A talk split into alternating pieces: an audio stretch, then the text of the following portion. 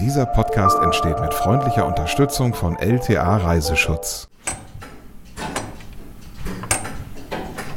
Kleines Quiz, was ist das? Ein langsamer Aufzug, eine kaputte Küchenmaschine oder doch was ganz anderes? Joris ist Ja. bei mir und hat die Antwort. Es ist was ganz anderes. Es sind nämlich tickende Uhren. Ja, ja, ja. Heute ticken die Uhren ein Oh. bisschen anders im beschaulichen Bad Iburg. Bad Iburg. Okay. Ich bin Tom. Mit dabei ist Reisereporter Joris und wir sind in Niedersachsen unterwegs. Das habe ich, glaube ich, richtig verortet. Ja. Du bist äh, gar nicht so weit weg von dir gefahren. Äh, Kann man so sagen, richtig. Also ich bin ja eigentlich in OWL beheimatet, in der Nähe von Bielefeld in Paderborn. So. Und es geht eben nach Bad Iburg rüber. Das ist in Niedersachsen, in der Nähe von Osnabrück.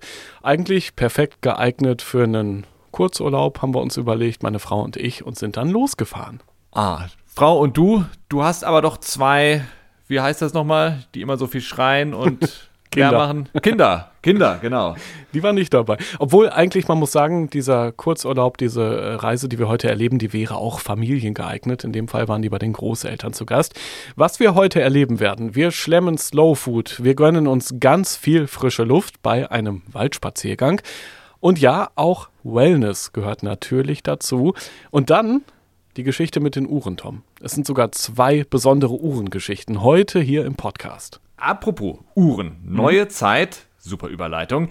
Dieser Podcast hat jetzt einen neuen Namen bekommen. Wir heißen ab sofort Lieblingsreisen. Ja, haben uns umbenannt. Vorher hießen wir nur Reisepodcast.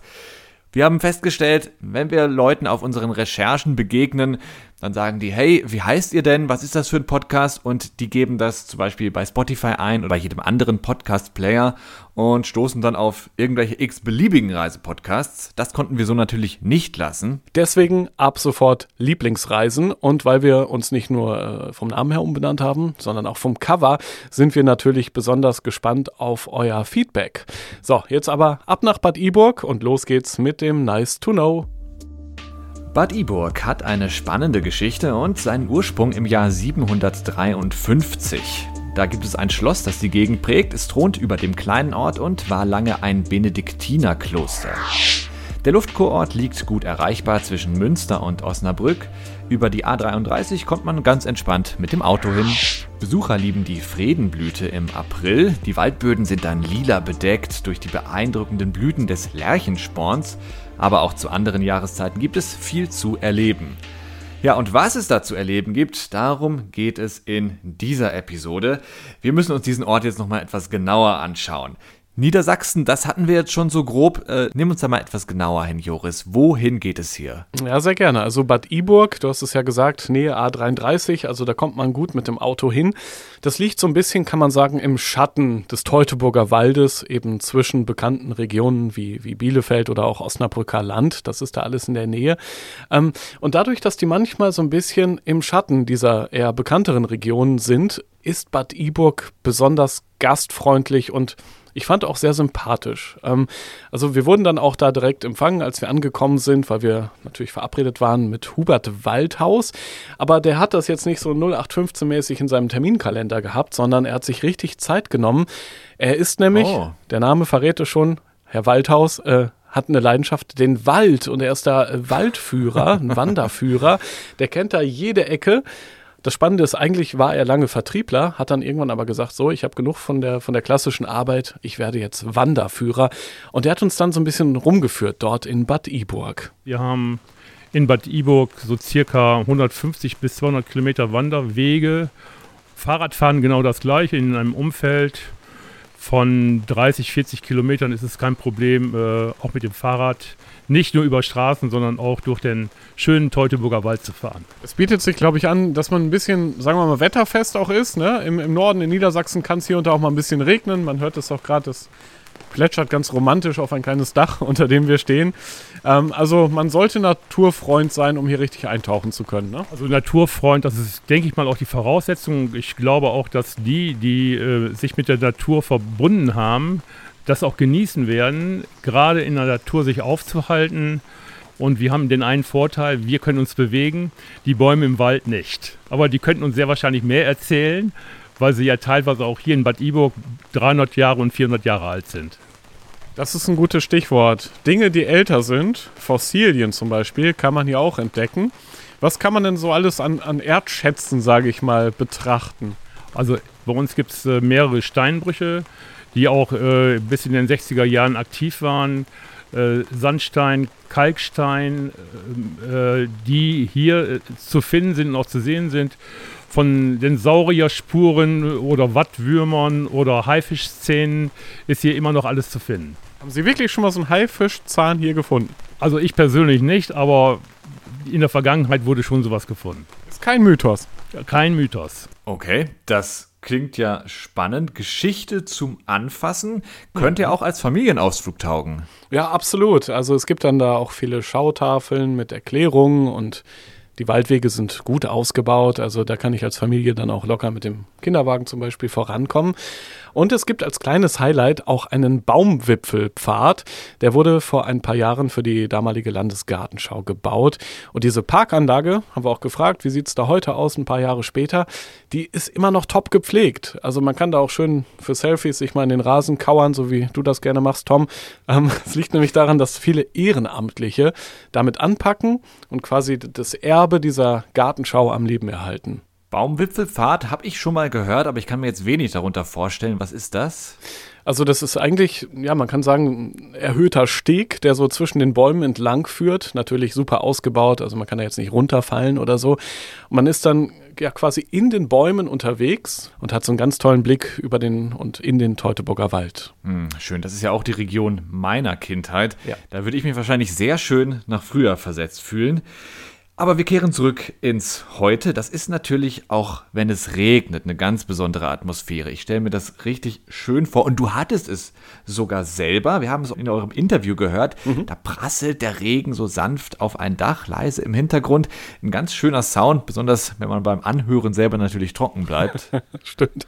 Ja, äh, wie wir jetzt gerade beim Aufzeichnen zum Glück. Und da bei der Recherche vor Ort hatten wir natürlich auch einen Regenschirm dabei.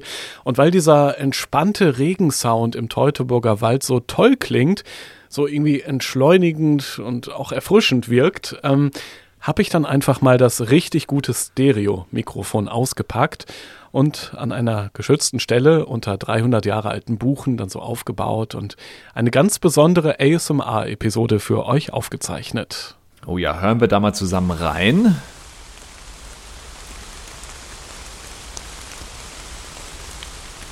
Ah, ja, das ist diese klare, belebende Luft im Teutoburger Wald, dieses Plätschern, der perfekte Sound zum Runterkommen. Könnte ich mir auch wunderbar zum Einschlafen vorstellen. Hätte nur etwas Angst, dass ich danach das Bett nass mache. Nee, sind also wirklich ganz tolle akustische Eindrücke.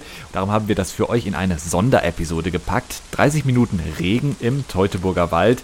Und Wanderführer Hubert Waldhaus hat da sogar ein bisschen mitgemacht. Er hat ein kleines Intro gesprochen. Ja, richtig. Aha. Das war ganz spannend. Ähm, er kannte das ja eigentlich nicht so, dass er in ein Mikrofon spricht. Und dann haben wir gesagt, lieber Hubert, stell dir vor, die Menschen entspannen gerade und hören dir zu und du beschreibst, was hier gerade im Wald passiert, was hier für eine Stimmung ist. Also sehr spannend, was dabei rausgekommen ist. Unbedingt mal reinhören.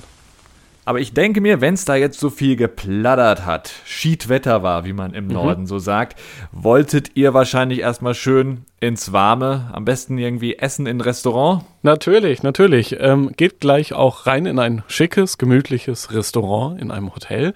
Aber vorher stand noch was anderes an, denn, Tom, du weißt ja, ich so als ganzer Typ, so als echter Mann, ich jage mein Abendessen selber. So, was sagst du jetzt? Ah, an der frische Theke oder mehr am Tiefkühlregal? Ja, nix da. Wirklich, hier hör mal rein. Mit dem Kescher. So, jetzt So. kannst du als Praktikant auch mal mithelfen. Ich greife zum Kescher. Uh, erstaunlich schwer. Ist auch einen halben Meter Durchmesser, ein großer Kescher. Ja, in diesen Kescher gehen so 12 Kilo rein. Guck mal, guck mal. Voll gut. Da habe ich drin. Wie viele sind das? Fünf? Drei. Freddy Detmeier, der hat einen Forellenzuchtbetrieb in Bad Iburg, ist ein Familienunternehmen und äh, er ist jetzt eben in dritter Generation am Start und betreibt das da. Ähm, ja, und da habe ich dann eben selbst zum Kescher gegriffen und diese drei Forellen waren es am Ende aus dem Teich rausgeholt. Ah ja, Also du hast wahrscheinlich danach noch so ein Anglerfoto gemacht mit so einer Riesenforelle und jeder denkt, du hättest das mit der Rute rausgeholt, aber du hast bist mit dem Kescher reingelangt in so ein Becken, nehme ich mal an. Ja, und dann das- waren die Forellen da drin. Genau, ist ganz spannend. Wir waren da eingeladen und durften uns ein bisschen umschauen. Also der hat da einige Becken nebeneinander.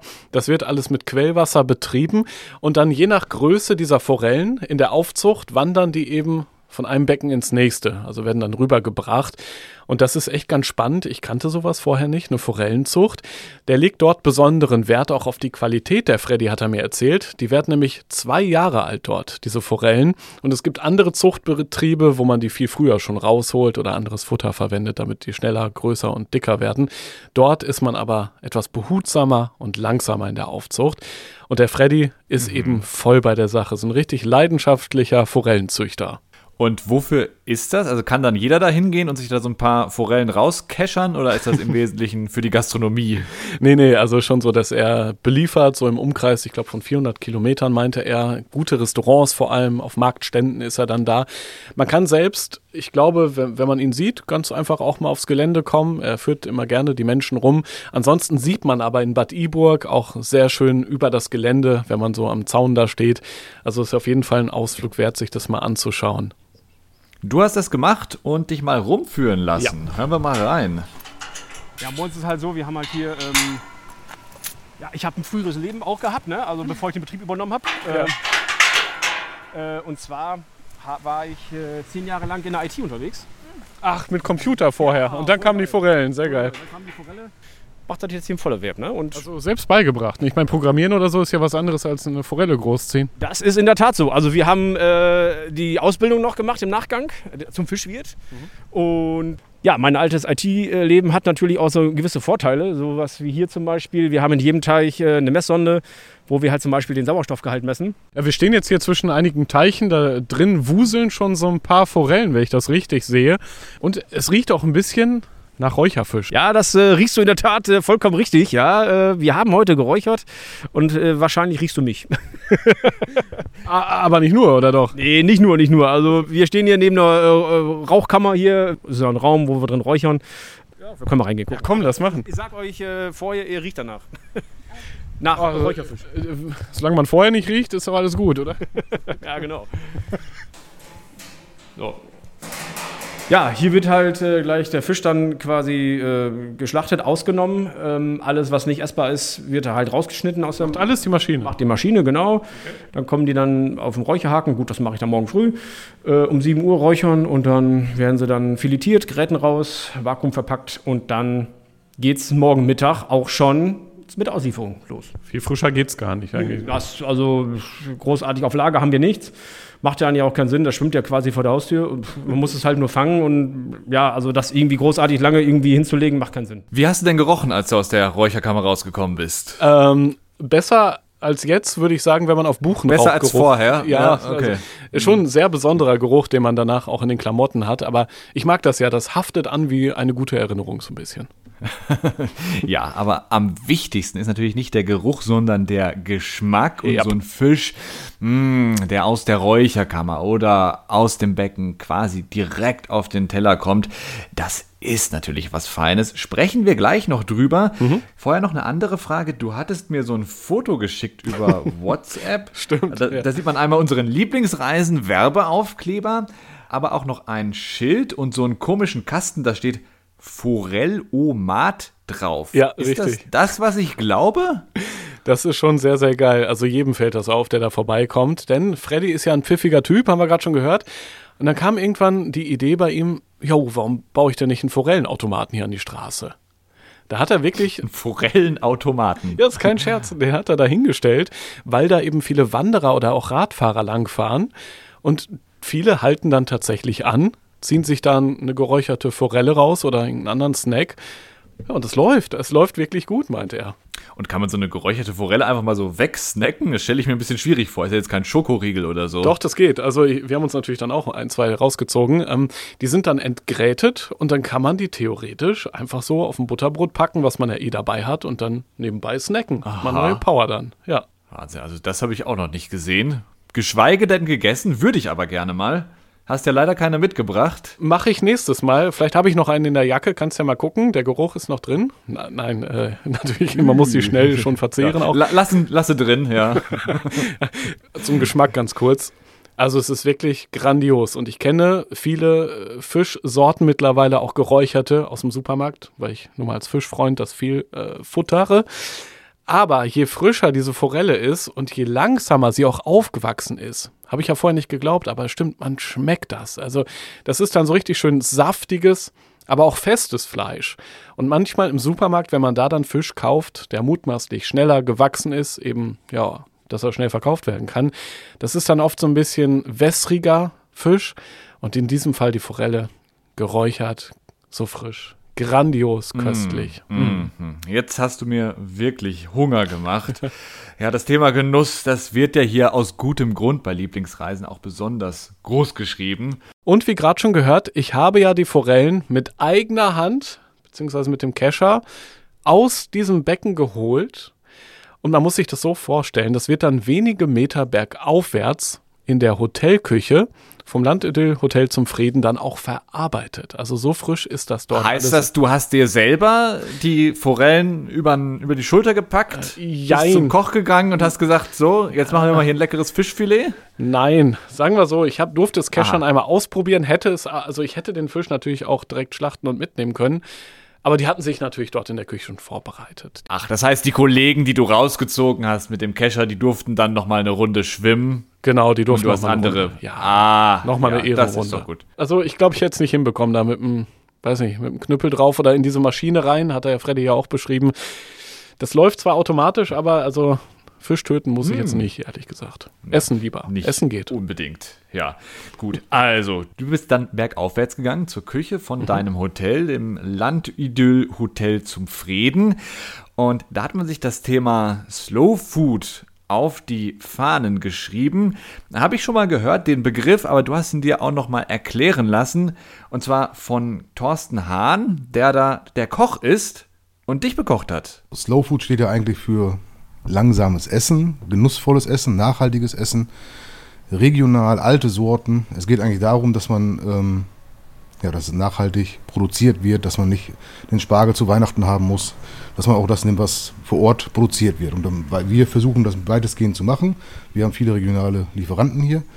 Natürlich muss man auf die Wünsche der Gäste auch eingehen. Wenn die dann was Besonderes haben wollen, den Trüffel aus Perigot oder was, dann muss das auch eingeflogen werden oder wird kommen lassen. Ja, und äh, also wir versuchen das möglichst nachhaltig zu arrangieren, das Ganze. Hm, das klingt gut. Du hast dich also richtig schön niedersächsisch Teutoburger Waldmäßig bekochen lassen. Rustikale, aber auch raffinierte Küche, so würde ich es mal äh, nennen. Also meine Frau und ich haben auf jeden Fall beide sehr schöne, auch teilweise vegane Produkte dort gefunden. Und ähm, was ich ja immer schön finde, wenn man so in der Speisekarte blättert und dann die ganzen Lieferanten und Erzeuger da aufgelistet sind, und das ist in dem Fall dann eben auch sehr viel aus der Region. Also es wird lokal produziert, dort eben dann gekauft, geliefert in die Hotelküche und frisch verarbeitet. Mit dabei natürlich auch, klar, die Forellen von Freddy, haben wir ja schon gehört. Und es gibt auch oft Wild, ganz frisch aus dem Teutoburger Wald. Also, hm, Tolle Küche. Ja, darauf stehe ich ja richtig. Das ist ja auch immer noch so ein besonderer Pluspunkt, wenn man da wirklich das Essen der Region Kredenz ja, bekommt. Ich finde, das ist auch noch so ein ganz anderer Faktor im Urlaub, als wenn ich jetzt irgendwas esse, was ich überall bekommen könnte. Das ist absolut so, genau. Man kann sich da super durch die Karte auch probieren. Also wenn man zwei, drei Nächte bleibt, was ich eh empfehlen würde, kann man jeden Abend was anderes essen, aber man bleibt im regionalen, äh, in der regionalen Umgebung geschmacklich. Ganz toll. Das ist ja ein familiengeführtes Hotel. Was mhm. gibt es darüber sonst noch zu wissen? Ähm, ja, ich, ich finde es immer spannend, so diesen ersten Eindruck, wenn man in ein neues Hotel kommt und was dort uns sofort aufgefallen ist, es war alles modernisiert. Ähm, haben wir auch nachgefragt und die haben da tatsächlich die Corona-Zeit genutzt für Modernisierungsarbeiten. Und entstanden ist dann ja so eine gemütliche Atmosphäre mit großen Zimmern und aber auch viel Liebe zum Detail. Also die, die ganzen Einrichtungssachen da sind sehr geschmackvoll ausgesucht mit tollen Farben und so auch alles passend zueinander. Und überall natürlich hat man diesen tollen Ausblick durch große Fenster auf den Teutburger Wald. Also Schön. uns ging es so, man kommt da rein, schaltet sofort ab, wie man sich das eben wünscht. Und auch die beiden Junior-Chefs, Lea und Lukas, die sind so richtig angenehme, herzliche Gastgeber die eben selbst auch überall mit anpacken.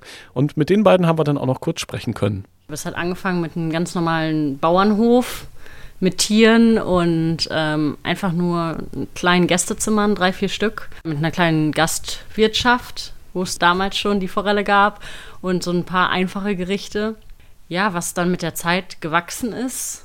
Mein Vater und durch meine Mutter, die den Beruf auch erlernt hat, die als Team ja gewachsen sind und aus dem Bauernhof das Vier-Sterne-Haus gemacht haben, was es jetzt im Endeffekt ist. Ja, das ist einfach mit, mit unseren Eltern gewachsen.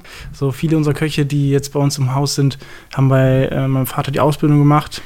So, die waren dann auf Wanderjahre, aber sind auch wiedergekommen, äh, weil sie eben auch familiär verwurzelt sind zum Beispiel.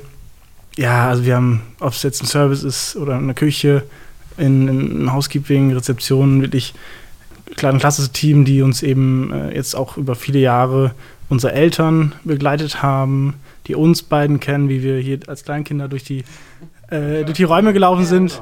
Und so ist eben auch die, die Beziehung zum, zum Team ähm, schon, schon besonders. Es kommt ja immer wieder vor, dass wir Hotels hier auch empfehlen bei Lieblingsreisen, aber das hat mich schon besonders beeindruckt dort, wie die Familie Eichholz dieses Hotel mit viel Herzblut betreibt. Und natürlich die Klassiker gibt es auch alles, ein Wellnessbereich, also Bio-finnische Sauna, ein Ruhebereich zum Entspannen, was ja nach einer größeren Wanderung auch perfekt ist, wenn man dann mal so runterkommen kann in der Sauna zum Beispiel. Und ganz wichtig, das Abendessen gibt einem neue Power für den nächsten Tag. Dieses Hotel gehört ja auch zu einer Kette findet man ja selten bei familiengeführten Hotels, aber da hat es was anderes äh, mit auf sich. Das ist keine klassische Konzernkette, sondern mehr so eine Art Verbund, der Landidyll heißt, ja? Ja, richtig. Also aktuell gehören, glaube ich, 17 oder 18 Hotels dazu. Das wechselt zwischendurch auch mal.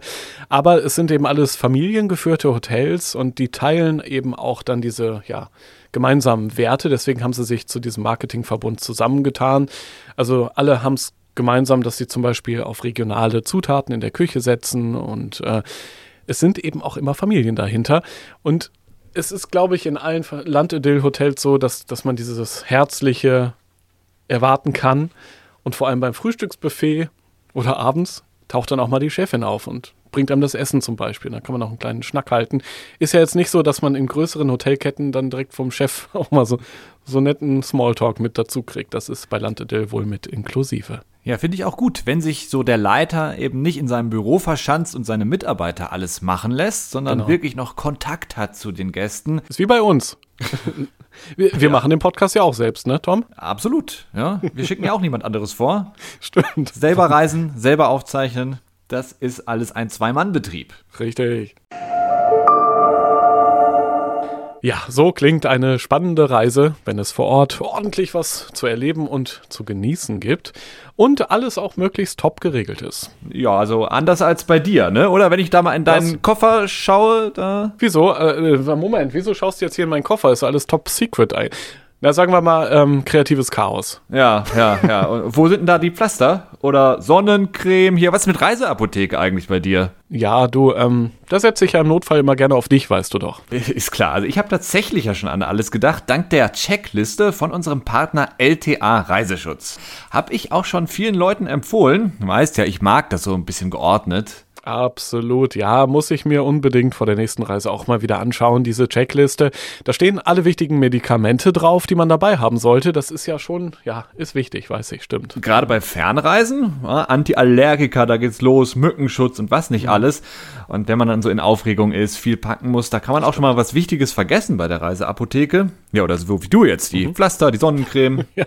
Dafür sind ja gute Freunde da. Also du in dem Fall, Tom, ne? Ähm, du bist ja meine Notreiseapotheke, sag ich mal ganz romantisch. Und für alle anderen gibt es die Checkliste von LTA. Die haben wir euch auch in den Show Notes verlinkt. Und was machst du, wenn ich mal nicht dabei bin bei so einer Reise? Tja, da habe ich ein Problem, das stimmt. Also, okay, versprochen, ich druck mir diese Liste auch aus und bei der nächsten Reise ist sie garantiert sogar mit im Koffer dabei. Versprochen. so, aber jetzt habe ich mich ja gefragt, ob du eigentlich noch richtig tickst. Aha. oh, es okay. geht um Uhrengeschichten. Die hast du uns gleich zu Beginn versprochen. Zwei Richtig. Stück. Ja. So, Was hat's also auf sich mit diesem verrückten Uhrengeklacker, das wir am Anfang gehört haben? Wir können es ja hier nochmal einspielen. Also man muss sich das schon mal vorstellen. Also Bad Iburg, dieser kleine Ort irgendwo in Niedersachsen, hat richtig krasse Uhrengeschichten. Zum Beispiel ein Uhrenmuseum mit mehr als 800 Ausstellungsstücken. Und dahinter steckt Sammler Peter Taschenmacher. Also unbedingt mal hin. Wenn man, wenn man in Bad Iburg Pause macht oder dort übernachtet, diese knarzenden Treppen da in seinem Museum, in diesem alten Haus, die sollte man einfach mal hochgehen. Okay, ja, wenn ich mal in Bad Iburg bin, dann komme ich da auch mal vorbei, aber vielleicht auch nur, um zu fragen, wie spät es ist. ja, so einfach ist das nicht. Hör mal hier. Mich würde echt interessieren, woher haben Sie so viele Uhren? Ja, gekauft, über 50 Jahre lang. Auf Uhrenbörsen, Versteigerungen, überall war ich. Die blaue Kirchturmuhr mit vier Walzen gibt es nur einmal auf der Welt. Und ich bin der Einzige, der 888 Uhren hat, die die Geschichte der Uhr zeigen. Wenn Sie im Schwarzwald sind, dann können Sie Schwarzwalduhren angucken. Und gehen Sie nach äh, Wien, dann kriegen Sie die österreichischen Uhren. Aber äh, wie ich es gemacht habe, die Geschichte, das ist alles, jeder Beruf der Uhr, das ist einmalig. Wie viel Pflege müssen Sie da jeden Tag reinstecken? Also mal nachstellen oder mal ölen? Was ist so zu tun? Die Turmuhren einmal im Jahr warten und die anderen Uhren so alle zehn Jahre. Und ich habe da so einen Plan und dann werden die alle gereinigt und wieder gesäubert. Ne, man muss es eben machen. Ne? Gibt es auch mal Großalarm, dass die alle gleichzeitig irgendwie laut werden? Nein, ich lasse sie alle durcheinander laufen, damit jeder Besucher ein Schlagwerk hört oder mal, ähm, dass sich die Uhr angucken kann, wie sie auslöst. Ähm, alle gleich wäre ja Quatsch, nicht? Dann wird ja der Besucher nach fünf nach zwölf mittags gar nichts mehr hören, ne? Welche Uhr geht denn richtig oder haben Sie schon den Überblick verloren? Nein, die Uhren gehen alle, alle durcheinander. Das Einzige, die, die Uhren ganz genau sind die vier Außenuhren, die über die Funktechnik laufen, die Turmuhren. Okay. Und die größte Taschenuhr der Welt, die am Haus hängt. Also Tom, wenn dann außen nach der Uhrzeit gucken, ne? drinnen, da wirst du sonst völlig verrückt. Gut zu wissen. Also ja. du warst drin, noch mal ganz kurz, wie sieht es da drin aus? Ich stelle mir jetzt so einen Raum vor, der über und über an den Wänden, an der Decke ja. mit ja, Uhren bedeckt ist. Das ist so. Also es sind sogar mehrere Räume, eigentlich eine ganze Etage, die er dann ausgebaut hat in seinem alten Haus. Und überall, wirklich an jeder freien Stelle, ist irgendwie eine Uhr. Und dann gibt es auch so kleine Schautafeln, wo es dann auch um die Geschichte der Uhrenmacherei geht zum Beispiel. Und es tickt und klingelt und bimmelt überall und dann kommt da mal so ein Kuckuck aus einer Uhr raus und dann schlägt links wieder eine von einem. Man geht dann um eine Ecke und geht einfach ins nächste Uhrenparadies. Also sowas habe ich noch nicht erlebt. Es ist zugegeben so ein bisschen freaky, aber man vergisst diese Geschichte nicht, wenn man mal da war. Ist ein verrückter Ort. Und du hast uns noch eine zweite Uhrengeschichte ja. versprochen. Also irgendwie äh, scheinen die Leute in Bad Iburg so das Thema Uhren, das, das hat es denen anscheinend angetan. Und es da kommt so, jetzt wieder ja. der Koch Thorsten Hahn ins Spiel, der dir deine Forelle gekocht hat. Exakt. Der nennt sich nämlich nebenbei, quasi freiberuflich, auch der tickende Koch. Das heißt, er sammelt selbst auch Uhren und verkauft die auch. Also er ist ein richtiger Uhrenexperte und hat sich spezialisiert auf besondere und seltene Modelle und ja, das ist eben sein Hobby geworden.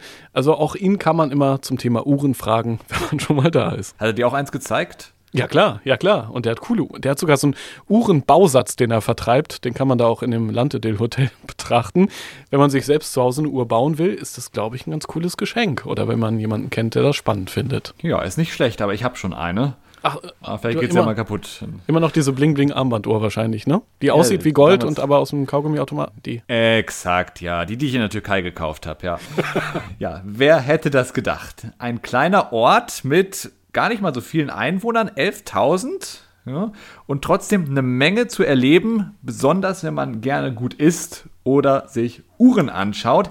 Ein bisschen Zeit, ich schau mal drauf, haben wir noch, aber auch nur noch für die Top 3. Und das ist mir auch ziemlich wichtig. Das sind nämlich die Geheimtipps in jeder Episode.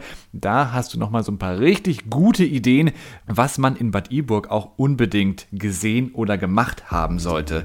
Was ist bei dir auf Platz 3? Da ist eine Nachtwächtertour durch die historische Innenstadt. Da gibt es nämlich interessante Stories zu den spannenden Bauwerken, die man da überall sieht, zum Beispiel auch zur Schlossgeschichte oder zur Historie Bad Iburgs, die ja bis ins Jahr 753 zurückreicht, also ist wirklich eine alte Stadt. Und im Wechsel gibt es dann da auch Lichtgassenführungen, alles viele spannende kleine Geschichten und äh, ja, man sieht dann überall so Lichter und Beleuchtung, also schon cool gemacht. Was ist auf Platz 2? Das Weingut Brinkmann. Die Familie, die waren vorher als Schweinebauern aktiv und haben dann irgendwann beschlossen, ein Weingut hier in Niedersachsen, das wird ja eigentlich ganz gut passen, ist ja hügelig, Wetter passt auch meistens, warum eigentlich nicht? Und so ist dann ein lokales Qualitätsweingut entstanden. Einfach mal reinschauen und probieren. Also, ich fand's lecker. Auch nicht schlecht. Weine statt Schweine. Was ist bei dir der Platz 1 in den Top 3? Café, Restaurant und Kultursalon Kronexalis mit Blick auf das Bad Iburger Schloss. Und je nach Tageszeit, das fand ich raffiniert, gibt es da dann leckere Mittagsküche oder wunderbaren Kuchen oder eben dann abends auch mal ausgewählte Weine und äh, raffinierte regionale Küche. Bei gutem Wetter sitzt man schön draußen im romantischen Garten. Wir haben also drin gesessen, es war ja regnerisch. Aber es ist genau die richtige Belohnung nach einer Wanderung oder längeren Fahrradtour. Also in jedem Fall ein echter Geheimtipp. Und hier an dieser Stelle nochmal der Hinweis auf unsere ASMR-Episode. Joris hat 30 Minuten lang das Regenplätschern im Teutoburger Wald aufgezeichnet. Super zum Runterkommen, zum Einschlafen oder zum Autofahren. Kann man sich unbedingt mal anhören. Ich mache es definitiv zum Beispiel jetzt direkt nach dieser Episode. Ich sage auf jeden Fall Danke fürs Zuhören und Mitreisen. Bald geht's hier weiter bei Lieblingsreisen. Da, Tom, überschreiten wir mal wieder Grenzen. Bien sûr. Es geht nach Südfrankreich und zwar gleich in einer Doppelepisode. Wird sehr schön, sehr äh, lecker auch. Solltet mhm. ihr auf jeden Fall nicht verpassen. Mhm. Und wenn ihr es noch nicht getan habt, dann abonniert auf jeden Fall gerne den Lieblingsreisen-Podcast. Dann verpasst ihr nichts mehr. Seid dabei auf allen unseren schönen Reisen und ich freue mich aufs nächste Mal. Bis bald.